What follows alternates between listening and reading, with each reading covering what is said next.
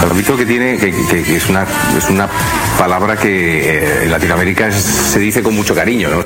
Saluda, señor Blue Demon Jr. ¿Qué tal? ¿Cómo están amigos de Dixo? Pues aquí mira, A ver, lo primero, ¿qué música escuchas así para cuando estás entrenando? ¿Eres de los que te pones tu, tu reproductor MP3 para entrenar o...? ¿Qué, música te gusta escuchar? ¿Qué música te gusta escuchar? Miguel Bosé. Ahora con esta re- eh, recopilación de éxitos que hizo con Papito, me, me encanta mucho. Si Blue Demon lo recomienda, Nosotros también.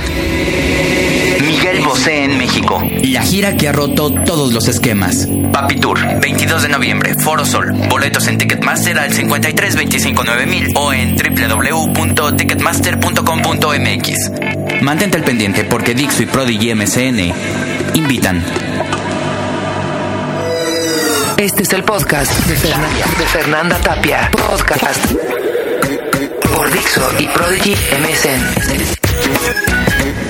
Y nos vamos ahora a asuntos, pues, más literarios. ¿Eh? Ay, ay, ay, ay, ay. ¿Quién nos inocula ideas de intolerancia, de racismo y de todas estas patrañas? Una pista de este telón comienza con las religiones, ¿sí? Con estas de las que acabamos de hablar. Por sí mismas no son terribles, ¿eh? No al menos las politeístas, que eran, por decirlo de alguna forma, el socialismo teocrático, así como el comunismo, pero de dioses. El asunto comienza a ir mal con la aparición de religiones monoteístas. Y de la primera que se sabe, pues es el judaísmo. Ya solo este carácter excluyente donde todas las, las divinidades que representan los ideales y apasionamientos de los hombres quedan fuera.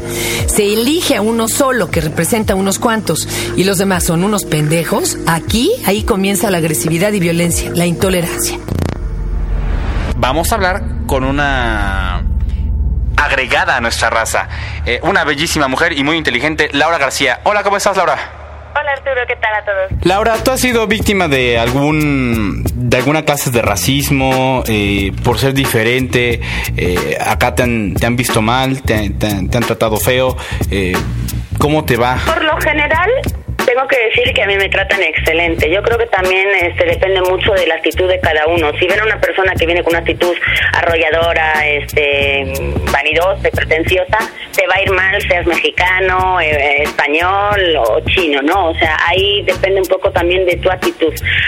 Hay una, hay una, un tema importante y es que uno como extranjero siempre tiene que tener en cuenta que está en una tierra ajena. Mm, Así pase 30 años, siempre te van a recordar que tú no naciste aquí y que por lo tanto debes tener como una actitud casi casi de agradecimiento, lo cual no siempre es fácil de hacer porque cuando uno vive 24 horas al día en una ciudad y durante muchos años, la siente como propia y entonces pues ya se, se comporta como un ciudadano más de aquí. Y repito, si, si uno tiene una convivencia cordial con, lo- con todos los vecinos y la población en general, creo que que supera un poco la esta este objetivo, esta mm, no sé cómo decirlo, este interés que tenemos siempre por eh, criticar lo, lo que es diferente en el vecino. Pero bueno, igual que nos metemos con la nacionalidad, nos metemos con que lleva lentes, con que es gordo, con que es bajito. O sea, Claro. creo que también el ser humano en su naturaleza tiene el hecho de eh, burlarse un poco de las características dif- diferenciadoras de una persona. Buenísimo. En el caso físico, pues es bien claro, y en el caso de identidad o de cultura, pues ahí es donde vienen cosas de religión, de, de, de color de piel. Y lo que se nos ocurra, o sea. Dios santo. Es chistoso porque yo creo que este, todos los pueblos somos un poco racistas en el fondo, algunos con mayor o menor grado, pero siento que de alguna manera todos este, rechazamos lo que es ajeno, no, no en vano existe la palabra bárbaro como para decir lo que está más allá de nuestras fronteras, pero ocurre incluso en el país con los de diferentes estados o incluso en México hoy en día. diferente colonia, código postal, ¿no? Exacto, entonces yo siento que eso es como un gusto que tenemos eh, los seres humanos por criticar al vecino, por burlarnos Así de lo que es. diferencia, entonces buscamos la diferencia más notable y en eso nos basamos. Vamos a hablar de judíos. En algún momento de un futuro no muy distante, casi con toda certeza, las razas humanas civilizadas exterminarán y reemplazarán a las razas que viven en las comunidades salvajes del mundo. Esto lo dijo Charles Darwin en el origen de las especies. Vosotros israelitas sois llamados hombres mientras que las naciones del mundo no son de llamarse hombres, sino bestias. Dios santo, esto lo dijo Baba Mesia. Ah, 114, Dios santo. El akum, o sea, el no judío, es como un perro. Sí, la Sagrada Escritura enseña a honrar al perro más que a un no judío. Ereget Rashi Erot. Jehová creó al no judío en forma humana para que el judío no sea servido por bestias. Por lo tanto, el no judío es un animal en forma humana, condenado a servir al judío de día y de noche. Mitrash Talpiot. Híjole, está fuerte esto, ¿eh? Las almas de los no judíos provienen de espíritus impuros y se llaman cerdos. Esto es un dicho común, ¿eh? Aunque el no judío tiene la misma estructura corporal del judío, ellos se comparan con el judío como un mono a un humano. Shen Lushot Haverit. Darwin también dijo, la diferencia entre los hombres y sus parientes más cercanos será cada vez mayor. Por esto la diferencia entre un hombre caucásico, o sea blanco, en un estado más civilizado como es de desear, y un mono tan bajo como el mandril, será como el existente ahora entre un negro o un australiano y un gorila. El genocidio se justifica cuando es contra los subdesarrollados y sometidos hasta ahora por la bestia blanca occidental. Tiene su base en una demencial creencia en la supremacía de razas y de que todo lo inferior debe ser extirpado y extinguido porque así lo dice la selección natural.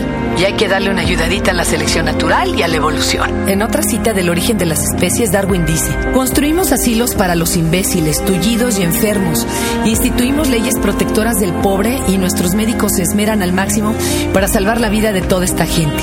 De hecho, hay razones para creer que la vacunación ha preservado a muchos individuos de constitución física débil que de otro modo habrían sucumbido ante enfermedades comunes como la viruela. Protegidas de esa manera, muchas personas débiles fueron capaces de propagar su linaje, pero nadie que haya prestado atención a la cría de animales domésticos dudaría que esto, o sea, el cuidado y la salvación de los débiles, tiene que ser muy nocivo para la raza humana. Estamos cabrones, me cae que hasta me da pena de ser pinche humano, cabrón.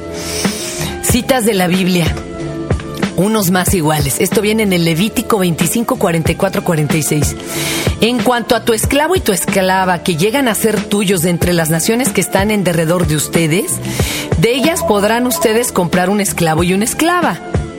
Y también de los hijos de los pobladores que estén residiendo como forasteros de ustedes, de ellos podrán comprar, y de las familias de ellos que estén con ustedes y que les hayan nacido en las tierras de ustedes, y ellos tienen que llegar a ser posesión de ustedes. Y ustedes tienen que pasarlos como herencia a sus hijos después de ustedes para que los hereden como posesión hasta tiempo indefinido. Podrán usarlos como trabajadores, pero a los hermanos de ustedes, los hijos de Israel, no debes pisotear el uno al otro con tiranía. ¿Les sigo? Digo ahí nomás para que se asusten. ¿Tú cuánto cuestas? Éxodo 21, 28 al 32. Y en caso de que un toro acornee a un hombre o a una mujer y la persona en efecto muera, el toro ha de ser apedreado sin falta, pero su carne no ha de comerse. Y el dueño del toro queda libre de castigo. Pero si un toro anteriormente hubiera tenido la costumbre de cornear y ello se hubiera advertido al dueño, pero él no lo hubiera tenido bajo guardia, y este efectivamente hubiera dado muerte a un hombre o a una mujer, el toro ha de ser apedreado y también ha de darse muerte a su dueño. Si ha sido a un esclavo o a una esclava a quien el toro haya corneado, el dueño dará el precio de 30 ciclos al amo de aquel o de aquella y el toro solo será apedreado. Eh, Éxodo 21, del 20 al 21. Y en caso de que un hombre hiera a su esclavo o a su esclava con un palo y tal persona en efecto muera bajo su mano, se ha de vengar sin falta tal persona. Sin embargo, si tarda en morirse un día o dos días, no ha de ser vengado porque es dinero suyo. Chis, números de eh, números 13, 1 y 2. Jehová ahora habló a Moisés y dijo, envíate hombres para que espíen la tierra de Canaán, que yo voy a dar a los hijos de Israel. Enviarán un hombre por cada tribu de sus padres, cada uno un principal entre ellos. O sea, los están diciendo que lo van a donar, ¿eh? Mateo 10, 24. Un aprendiz no es mejor que el maestro. Un esclavo no es mejor que el amo. Pedro 2, 18. Que los sirvientes de casa estén en sujeción a sus dueños con todo el debido temor, no solo a los buenos y razonables, sino también a los que son difíciles de complacer. Timoteo 2, 11 al 15. Que la mujer aprenda en silencio con plena sumisión. No permito que la mujer enseñe ni que ejerza autoridad sobre el hombre, sino que esté en silencio, porque Adán fue formado primero, luego Eva. También Adán no fue engañado, sino que la mujer fue cabalmente engañada y, yo, y llegó a estar en transgresión. No obstante, a ella se le mantendrá en seguridad mediante el tener hijos, con tal que continúen en fe y amor y santificación, junto con buen juicio. No mames. Deuteronomio 22 del 28 al 29. En caso de que un hombre haya a una muchacha, una virgen que no haya estado comprometida y realmente la prende, o sea, la viole, se acueste con ella y haya sido sorprendidos, el hombre que se acostó con ello entonces tiene que dar al padre de la muchacha 50 ciclos de plata. Y ella llegará a ser su esposa por haberla violado. No se le permitirá divorciarse de ella en todos sus días. Chinks. Yo no sé ni para qué le estoy leyendo esto, nomás le estoy dando ideas. Espero que sigan teniendo estómago para escuchar todo lo que ha surgido, pues, más representativo de diferentes tipos de discriminación en literatura o hasta en cine, como lo hemos estado viendo. Vamos a platicar con alguien que sabe de palabras y, y sabe bien, sabe mucho. Nicolás Alvarado está con nosotros. ¿Cómo estás? Muy bien, Arturo, muchísimas gracias. Muy contento de platicar contigo este 12 de octubre. A ver, también existe a nivel micro o de una manera más endémica.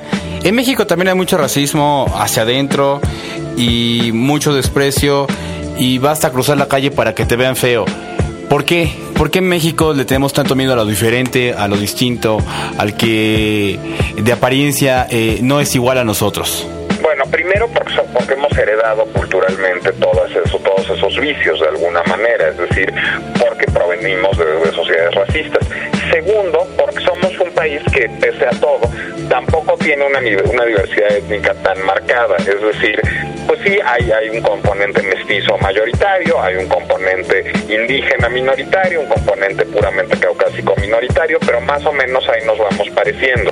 Entonces nos cuesta mucho trabajo, pues digamos, aceptar un color de piel distinto al, nuestro y al habitual. Y además hay un factor de clasismo en el camino.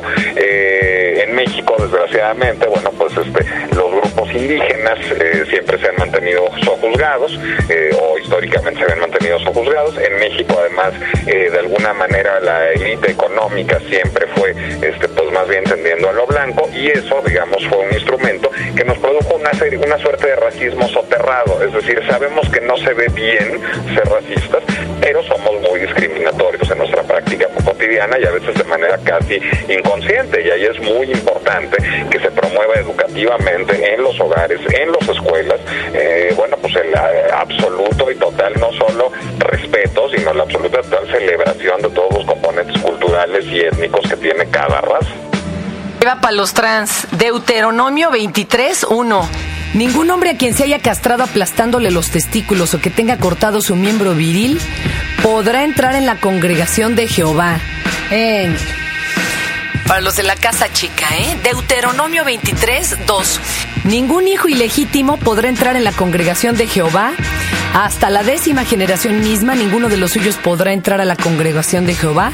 Hasta el recuento de actas o prueba de ADN. Ah, bueno, eso ya, reg- ya lo agregamos. Deuteronomio 23, 6. Oye, qué bárbaro. ¿Cómo, ¿Cómo no había leído esto Hitler, Dios santo? No debes trabajar en el interés de la paz de ellos ni de la prosperidad de ellos en todos tus días hasta tiempo indefinido. Levítico 20, 13. Cuando un hombre se acuesta con un varón igual a como uno se acuesta con una mujer, ambos han hecho una cosa detestable y deben ser muertos sin falta. Su propia sangre está sobre ellos. Corintios 6, 9. ¿Qué? ¿No saben que los injustos no heredarán el reino de Dios? No se extravíen, ni fornicadores, ni idólatras, ni adúlteros, ni hombres que se tienen para propósitos contranaturales, ni hombres que se acuestan con hombres. Chingue su madre. Bueno, ahí les damos con discriminación, intolerancia y racismo en el país más libre del mundo, donde todo mundo puede pensar lo que quiera, pero todos piensan igual en no pensar y ser racistas. Stetson Kennedy, guía negra de los Estados Unidos, Palestra, Buenos Aires, 1960. A pesar de la afirmación de la Declaración de Independencia norteamericana, una tercera parte de los norteamericanos han sido relegados en cierta medida a una ciudadanía de segunda clase a causa de su color, nacionalidad, religión o política, y es tratado acuerdo a ello. Hablando en términos generales, la ciudadanía de primera clase está limitada a los gentiles blancos protestantes nacidos en el país. Desde que los europeos llegaron al continente norteamericano hace cinco siglos, la política pública fue la de que esta debía de ser el país del hombre blanco. Esta política encontró expresión en un programa cuádruple, exterminio, exclusión, segregación y discriminación. El único indio bueno es el indio muerto. Uno de los primeros peregrinos que llegaron a Massachusetts escribía en su diario agradeciendo a Dios por una plaga que había eliminado a una tribu india. Por este medio, Cristo, cuyas grandes y gloriosas obras en toda la tierra son para beneficio de sus iglesias y sus elegidos, no solo ha dejado lugar para que sus pueblos se establezcan, sino que también han domesticado el corazón de los bárbaros indios. Insatisfechos con el ritmo con que las enfermedades del blanco diezmaban a los indios, un general ordenó que librase la guerra bacteriológica de la siguiente manera. ¿Harían ustedes bien en tratar de inocular a los indios por medio de las mantas en que han dormido enfermos de viruela, así como por otros medios que puedan servir para la extirpación de esta execrable raza. En la misma vena, un pionero inmigrante de California escribía para esa época, con frecuencia he argumentado con Good en cuanto a la eliminación de los indios. Él creía que era necesario matar a todos los hombres jóvenes, pero había que dejar en paz a las mujeres. A mí me resulta claro que también deberíamos eliminar a las mujeres. Otro texto. El país blanco. Debemos hacer que este siga siendo el país del hombre blanco, el primero de los ideales del Ku Klux. No queremos, no queremos despojar de sus derechos a la población de color, pero exigimos que respeten a los de raza blanca en cuyo país se les permite residir. Cuando no pueden o no quieren reconocer y respetar esos derechos, es preciso recordarles que este país es el país del hombre blanco. Ku Klux O Ku Klux. Hiram W. Evans, gobernador americano. Lo primero que hace falta para el éxito de toda la nación y en especial para el éxito de toda democracia es la unidad nacional de pensamientos. Sus ciudadanos deben de ser un pueblo, tener, eh, deben tener instintos y objetivos raciales y nacionales comunes. De esto sigue que ninguna clase, raza o grupo de pueblos que sea permanentemente inasimilable para el espíritu y los objetivos de la nación tiene lugar alguno en la historia o en la democracia. El negro, hasta donde la visión humana alcance a ver en el futuro, habrá de seguir siendo un grupo incapaz de formar parte del pueblo norteamericano.